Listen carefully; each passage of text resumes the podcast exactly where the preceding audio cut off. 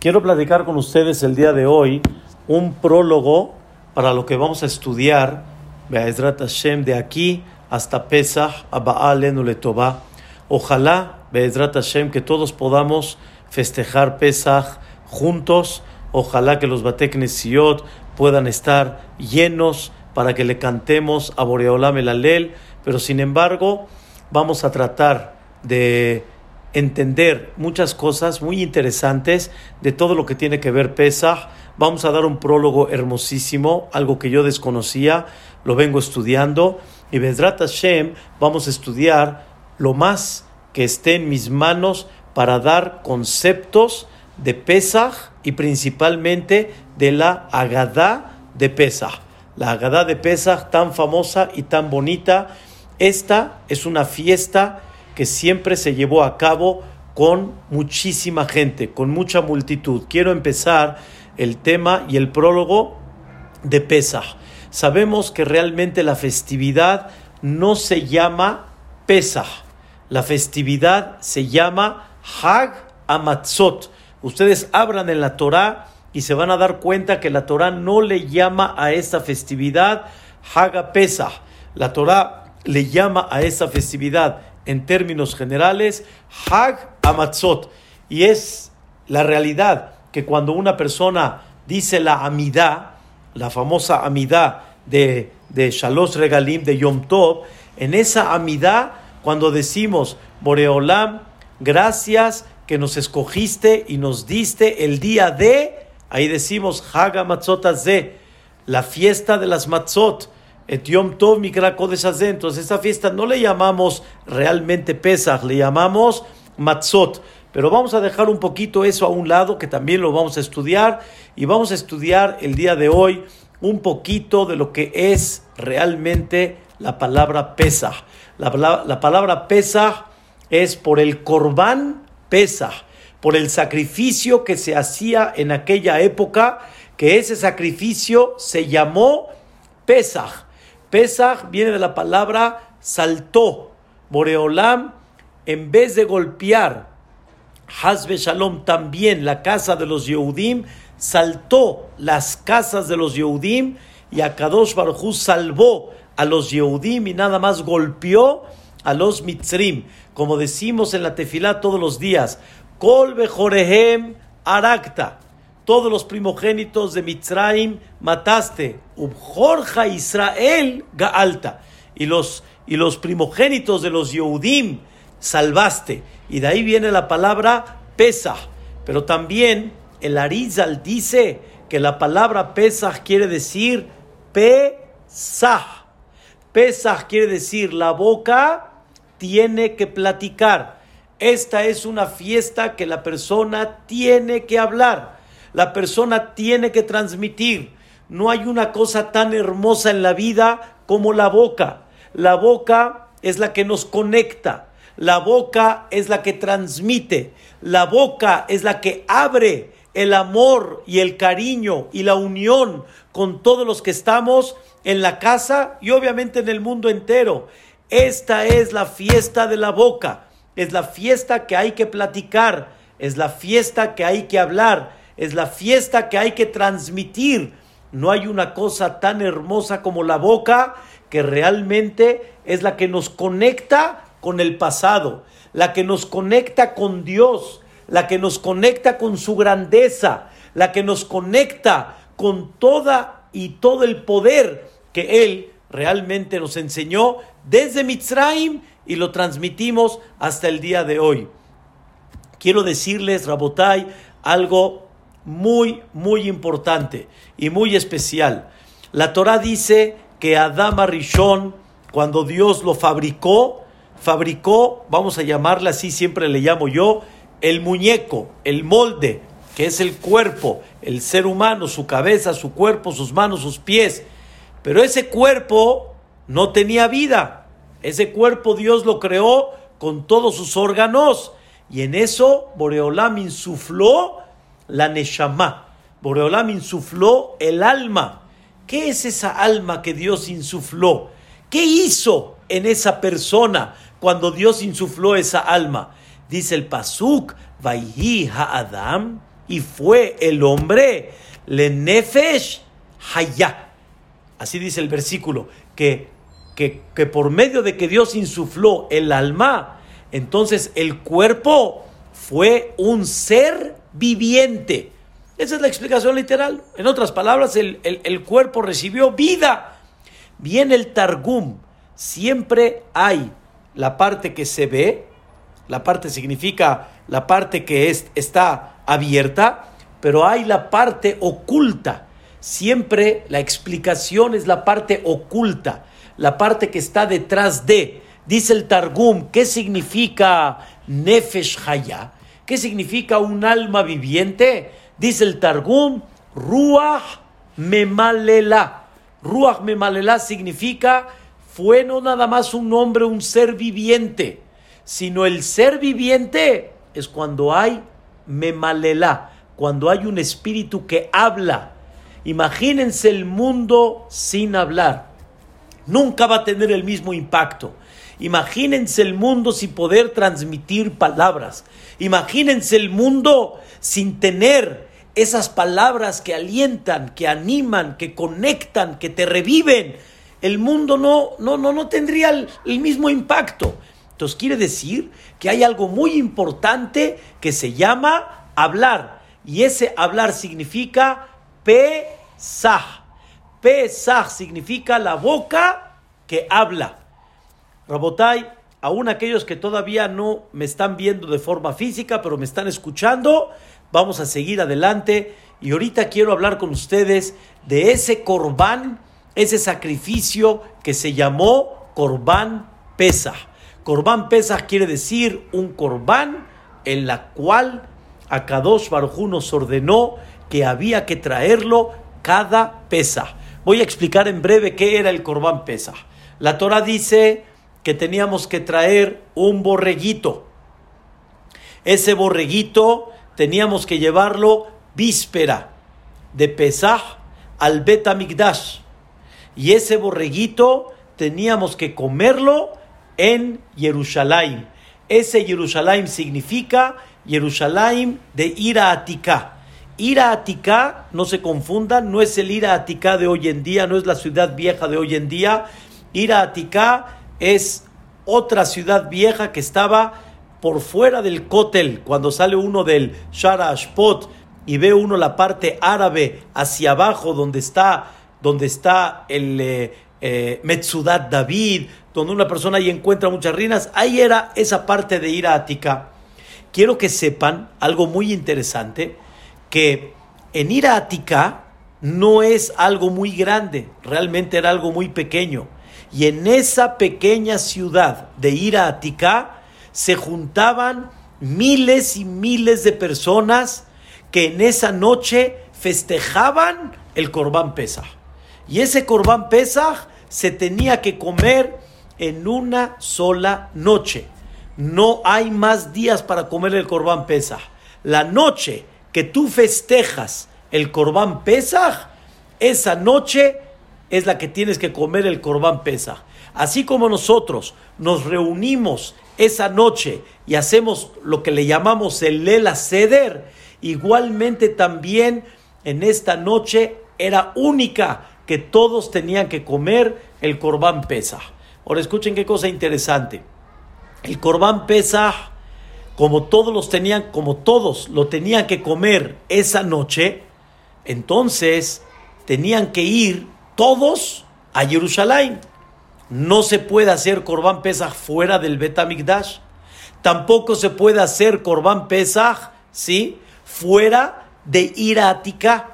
Entonces quiere decir que hay una obligación que todos tienen que subir a Jerusalén, de Beneberak, de Ersheba, de eh, Haifa, de este, eh, Ashkelon, Ashdod, Elat, de todos los lugares tienen que ir para hacer el corbán pesa. Es una cosa, la verdad, muy interesante.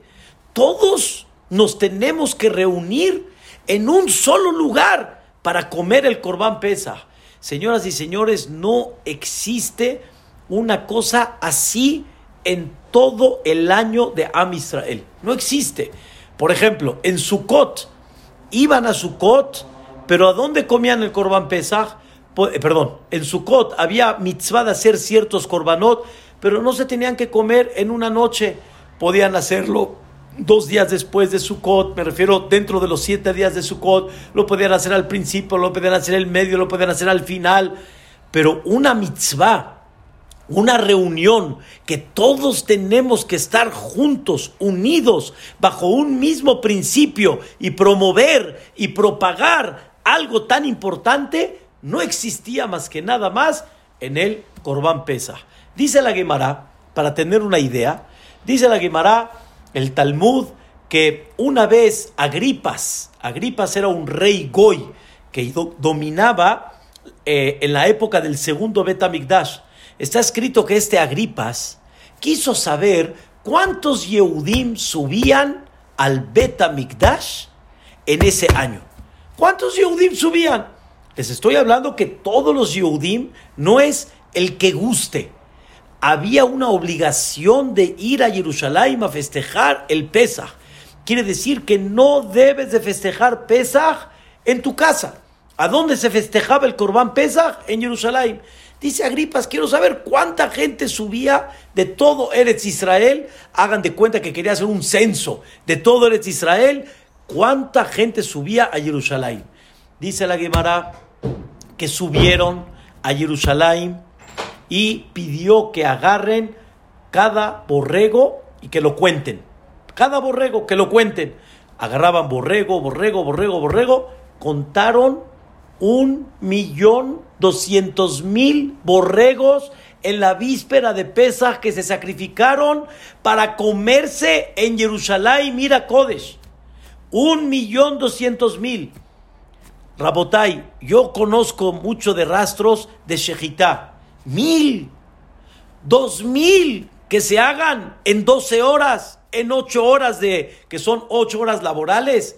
Un millón doscientos mil corbanot que se hagan en tres horas, porque nada más había un margen de tres horas para hacer el corbán pesa. Esto es nada más para que tengan idea que cuando existía el Betamigdash no había naturaleza. Era todo por encima de la naturaleza. Platicamos un poco ese tema en las clases anteriormente. Toda la conducta era milagrosa, una maravilla.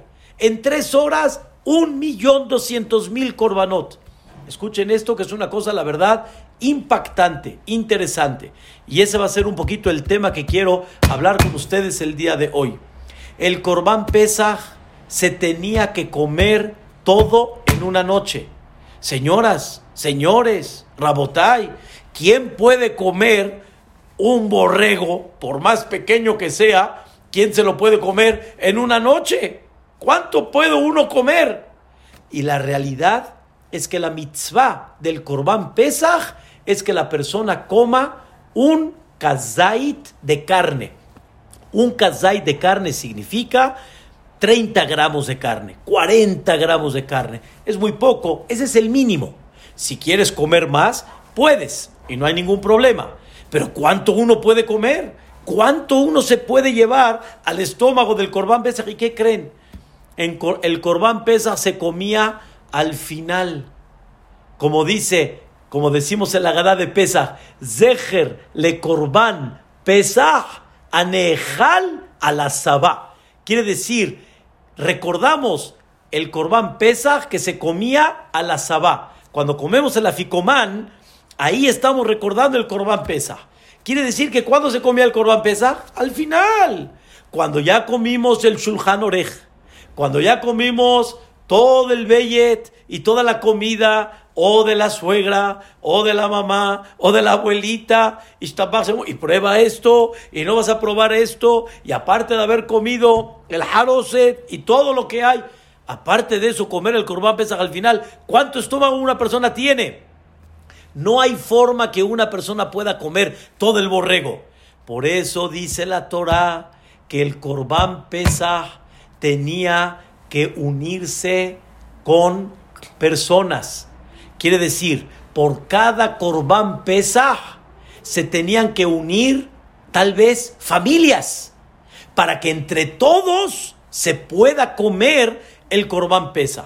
Esto significa que una persona sola, un recién casado, una persona con pocos hijos, no podía traer corbán pesa, porque automáticamente el corbán pesa lo va a dejar, o sea, quiere decir, no va a poder comer todo, y hay una prohibición que uno no debe de dejar ningún pedazo de carne hasta que amanezca, hay que comérselo completito. Entonces, ¿cómo le hacemos? Por eso la Torah dice clarito, loto tiro mi menú, advoker, no vayas a dejar de él en la mañana. Entonces, por eso dice el pasuk, mi atabait, mi yot mise. Y si somos pocos para hacer el borrego, pues júntale gente, mano. Porque si no juntas gente, vas a dejar el corbán sin comer y cuando amanece, caducó ya no se puede comer el corbán pesaj. Hagan de cuenta que caducó. Ya no se puede comer el corbán pesaj y la mitzvah era quemarlo. Pero de un principio tienes que preocuparte que el corbán pesaj se coma. Entonces, mínimo por cada corbán, ¿cuánta gente creen que había? Mínimo tal vez 10 personas, 12, 20. Entonces quiere decir que Dios quiere que el corbán pesaj se festeje con mucha gente se me olvidó decirles algo. Si realmente una persona no, o sea, si un grupo no pudieron comer todo el corbán pesa y ya están llenos, según la alajá, no pueden traer a otras personas de afuera.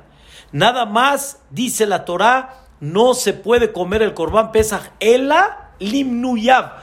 Nada más a la persona que se nombró para ese corbán. No puedo yo decir, a ver, vecinos, tengo aquí un corbán pesa. ¿Quién tiene todavía un poquito de antojo? ¿Quién quiere comer un poquito? No se permite. Entonces quiere decir que nada más cada borrego con sus, su gente que se nombró en él.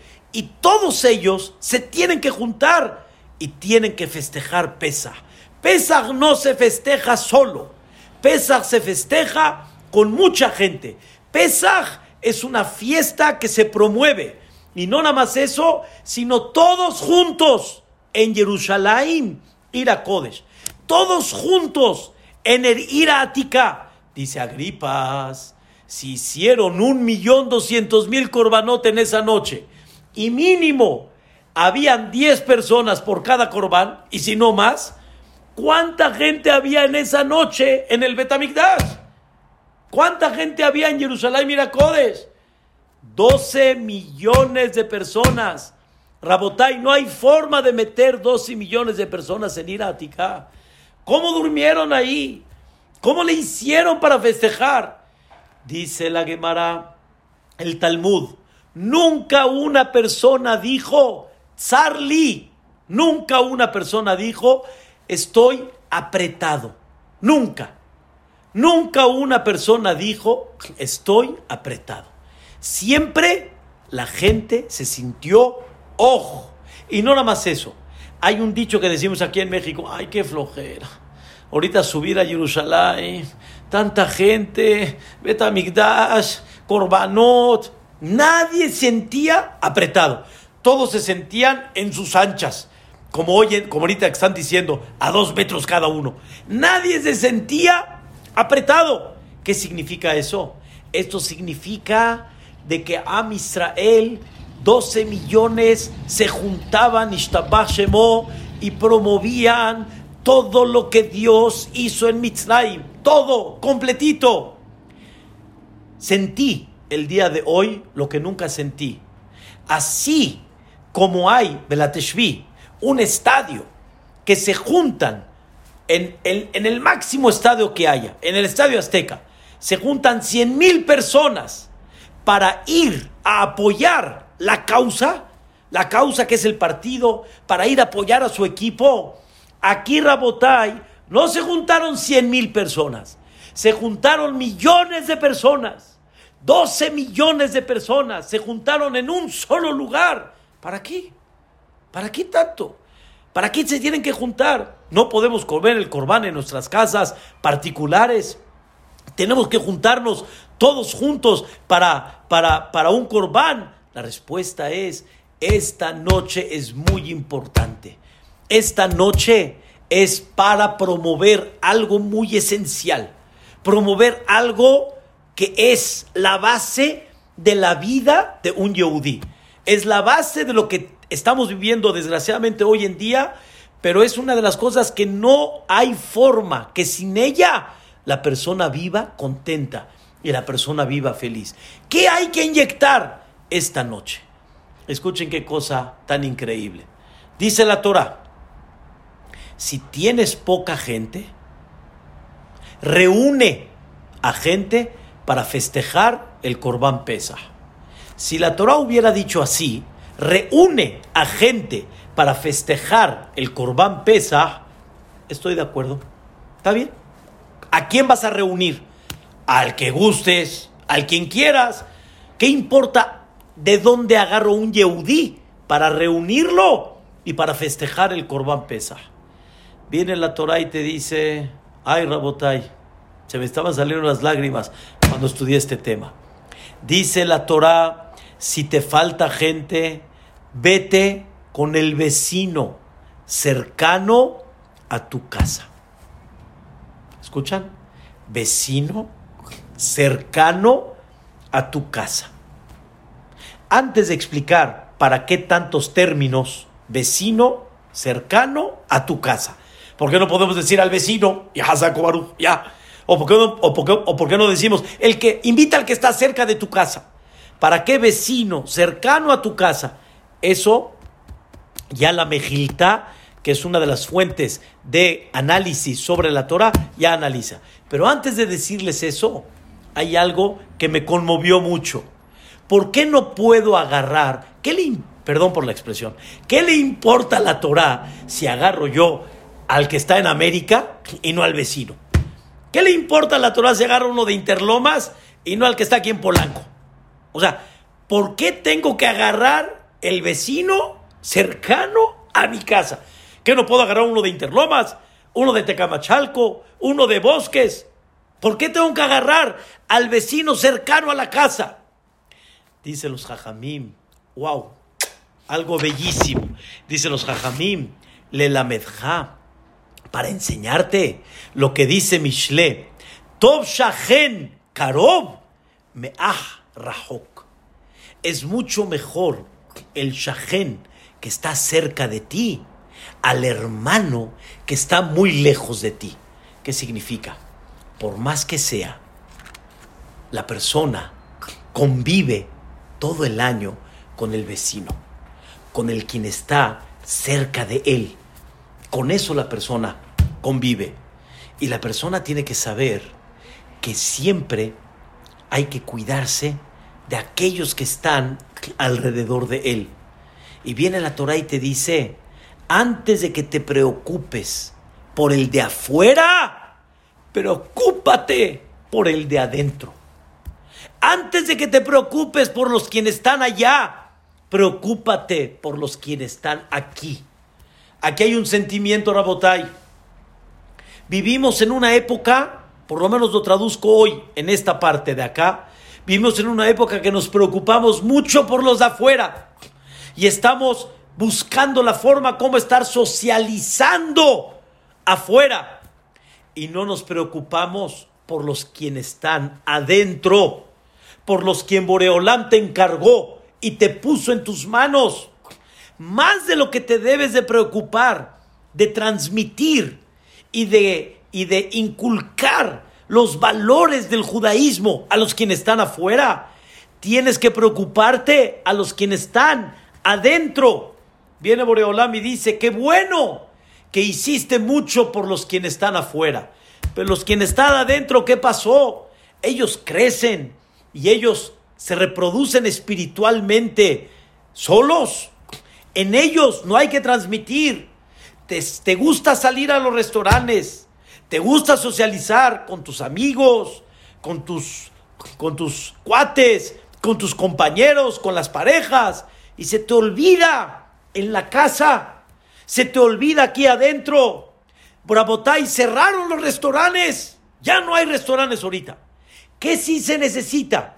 Los de adentro, en la casa, platica con ellos, transmíteles P Sah, el pesa, ¿cómo tiene que estar? Adentro. No hay que olvidar que aún así tienes que tener a los más cercanos. Lo explico. Aún que todos tenían que subir a Jerusalén, tenían que subir al Bet y todos tenían que estar juntos en ir a. Pero dentro de ese perímetro de ir a ¿con quién te vas a sentar? Es como el Ateshvi, por eso dije el ejemplo, es como si vas al estadio. Si vas al estadio, no te vas a sentar con el que está lejos de ti. Te vas a sentar con, con el quien está cerca de ti. Y cuando hay un gol, ¿con quién lo vas a festejar? Con el quien es más cercano a ti. Normalmente no vas a ir solo. Vas a ir con aquel que estás más cercano. Porque ellos son los que tienes que estar inculcando. Ellos son los que tienes que estar elevando. Y eso es lo que una persona tiene que inculcar. No te me vayas lejos. No tienes gente con que festejar Pesaj. Búscame al vecino cercano de tu casa. Porque es más importante los que estamos adentro que los que están afuera. Los que están afuera, y al fin se van. Pero los quienes están adentro, ¿qué? Es como una vez mencionamos, al final Invertiste en mucha gente afuera. Pero ¿quién va a ver por ti, Barminán, que nunca necesites, cuando necesites? ¿Quién es el que realmente va a ver por ti? Tus familiares, tu esposa, tus hijos, tus primos, los quienes están cercanos a ti. A ellos debes de invertir. Boreolam ahorita nos dio un mensaje muy importante cerca de Pesach. Quiero que dejen, perdón, Barminán, que no se malentienda. Hasbe Shalom Quiero que dejen viajes afuera, convivencias afuera. Quiero que empiecen a sacar la luz a Karobelab, el cercano, el vecino, cerca de tu casa, los quienes están adentro. Ellos son al final los que están esperando de ti, los que están esperando que les transmitas los valores de lo que viene a reflejar ese concepto que se llama Pesaj, la boca habla. ¿A dónde la boca va a hablar?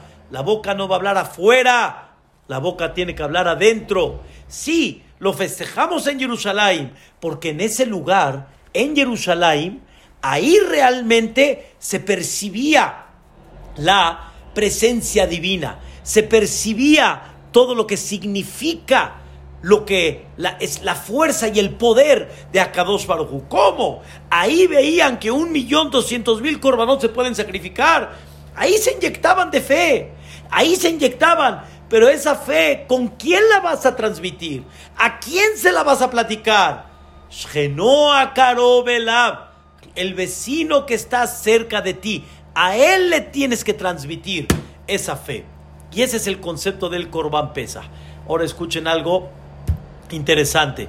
Espero que Vedrat Hashem me dé tiempo porque de alguna forma en el programa nada más me dan 40 minutos. Vedrat Hashem, si no, vamos a continuar mañana o si no, Vedrat Hashem, de aquí a mañana voy a ampliar el plan para poder tener mucho más de una hora de plática y de conferencia. Escuchen qué interesante. ¿Quién es el vecino cercano a él? Eso es algo fantástico, de verdad es una belleza. Vecino cercano a él. Dice los jajamim, vecino significa el que está en los campos. Cercano significa el que está arriba de ti. El vecino tipo de, la azotea. Así dice la, así dice la la fuente de explicación de Jajamim. ¿Y el tercero cuál es? Vecino, el del campo, cercano, el que vive en la azotea, y a ti, a tu casa, el que vive puerta con puerta. Quiere decir que la Torá se preocupó en especificarte tres tipos de vecinos. Uno, el del campo, ese es el primero. Dos, el que vive en la azotea. Tres, el que está puerta con puerta. ¿Qué significa? Y la verdad me llama la atención, no se supone que ahorita expliqué que el vecino tendría que ser el más cercano a uno, preocuparnos primero por el que está más cercano a ti Y nos dicen los jajamín, primero el del campo, después el de la azotea, que es el más cercano al campo, y después el de puerta con puerta. ¿Qué significa esto? Vean qué chulada, qué explicación tan hermosa, vean qué increíble. El vecino que está en el campo representa aquel que trabaja. Trabajo de campo, esfuerzo. La persona que siente que su esfuerzo le va a dar la parnasá. Y si no hay esfuerzo, quiere decir, y si por algún motivo no hay campo y no hay para trabajar, a ver cómo le hago, qué va a pasar con la parnasá. Dos, está el vecino de la azotea. ¿Saben qué representa el vecino de la azotea? Aquel que ve las estrellas. El que ve las estrellas va debajo de la naturaleza y él con las estrellas ve el mazal, la suerte de cada persona. Hay gente que nace rico, hay gente que nace pobre. Y él dice, por más esfuerzo que hagas, el que va a ser rico va a ser rico, el que va a ser pobre va a ser pobre.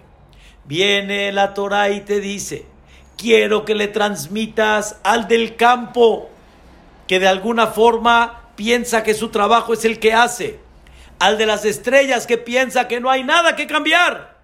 Y así es. Como mucha gente dice, pues así es, así nació y así es. Quiero que les enseñes a los dos en el día de Pesach que Boreolá me enseñó quién es el dueño del mundo y quién es aquel que en sus manos está a cambiar todo. Hay mucha gente hoy en día que está preocupada. ¿Y qué va a pasar con la Parnasá? ¿Y qué va a pasar con el futuro? Rabotai, somos seres humanos. Y no hay duda que la inquietud es enorme. Pero sin embargo, Corbán Pesach viene a enseñarte, no te preocupes. Corbán Pesach viene a enseñarte, ten fe. Estamos en manos de aquel que tiene mil y un caminos para poder mantener. Y aunque el Mazal se vea diferente, en Mazal Israel. Am Israel está por encima de esa suerte. Y si Dios quiere cambiar, Dios puede cambiar todo. Entonces quiere decir que Boreolam quiere que te preocupes en transmitir el poder y la fuerza de Boreolam. Y por tercero, el vecino cerca a tu casa. El vecino, el del campo. El del campo tienes que enseñarle, no sus manos son los que hacen. No las manos son las que, las que realmente dan el resultado. El resultado lo da Boreolam. Y ya dijo Rabhaim Kanievski, no teman, ayuden a la gente necesitada. Iban a recibir doble este año. Van a tener, mucha. Vamos a tener fe lo que los jajamim dijeron. Sara Torah. Rabhaim Kanievski lo dijo. Dos. El que está arriba, que piensa que así es el mazal. Transmítele que no es así. Boreolam en Mitraim demostró que no hay ningún mazal. Como Paró pensó, el mazal no existe. Y número tres, el que está puerta con puerta contigo, quiere decir, el que está a la par contigo el que realmente sí tiene esa misma fe como contigo, se los voy a expresar. Bafilu kulanu jajamim, aunque todos seamos sabios, quiere decir que todos estamos en el mismo nivel, tenemos la mitzvah de platicar la salida de Egipto. Rabhaim Kanievski se une con sus grandes hijos Talmide Jajamim y platica lo que todo mundo ya sabe, aunque todos saben toda la Torah pero platicar, volver a revivirlo, volver a sentirlo. ¿Saben lo que significa? No hay una cosa tan hermosa cuando uno lo hace que cuando muchos lo hacen. Y cuando muchos lo hacen, uno canta solo, no es lo mismo que diez cantan. Y se inspiran y cantan y se renuevan. Porque como somos seres humanos, aún los grandes jajamim tienen que volver a reforzar ese concepto del poder infinito de Boreolam. Por eso está escrito, cada año y año debemos de sentir como si nosotros salimos de Mitzrayim. Explíquenme, ¿qué significa como si nosotros salimos de Mitzrayim? Yo no salí de Mitzrayim. ¿Cómo puedo yo sentir como si yo salí de Mitzrayim? Respuesta, así como ellos cuando salieron de Mitzrayim, salieron al desierto. No hay sembradío, no hay parnasá, no hay fuente de trabajo en el desierto. Y con todo y eso salieron. ¿Cómo le hicieron? Rabotai, ¿cómo le hicieron? La respuesta es tuvieron fe en ese Boreolam y no dudaron que los pueden mantener en el desierto. En el momento que yo dude que Él me puede mantener en el desierto, ni aquí tampoco lo voy a servir. No hay diferencia para Dios entre el desierto y la tierra. Y por lo tanto, cuando termines la noche del Pesaj, esta gran noche que viene, cuando termines, tienes que salir como si saliste de Mitzrayim. En otras palabras, trata de elevar tu nivel espiritual de fe como lo que ama Israel. Así como a Israel salieron al desierto, hoy estamos saliendo, ojalá no al desierto, pero ojalá que Bezrat Hashem terminando pesa, se tranquilicen las cosas. Pero si las cosas siguen como están, tenemos que tener fe que aunque se vea desierto, no hay desierto. Para Boreolam no hay desierto. Para Boreolam no hay diferencia. Está escrito, Eretz Mitzrayim, Así como nos sacaste de Mitzrayim, enséñanos maravillas en las épocas cercanas al Mashiach. Que quiero destacar, nadie puede decir ya llegó el Mashiach o ya está el Mashiach. El Mashiach es desde hace años, Bejol Yoma Hakelo. Cada día lo tenemos que esperar. ¿Qué va a pasar ahorita? No sé. Peor de lo que pasó en la Shoah no sabemos, pero estamos seguros que estamos más cerca. Pero una cosa sí estamos seguros, que Boreolam nos va a demostrar su poder absoluto. No hay para él desierto. Hay un versículo en David Amelech que a Israel cuando le faltó el pan en el desierto dijo estas palabras, ¿podrá Dios realmente salvarnos y darnos mesa en el desierto? Esa es la realidad. Ojalá, inshallah, Boreolam nos permita sentir ese sentimiento. Amén, Ken Yehi.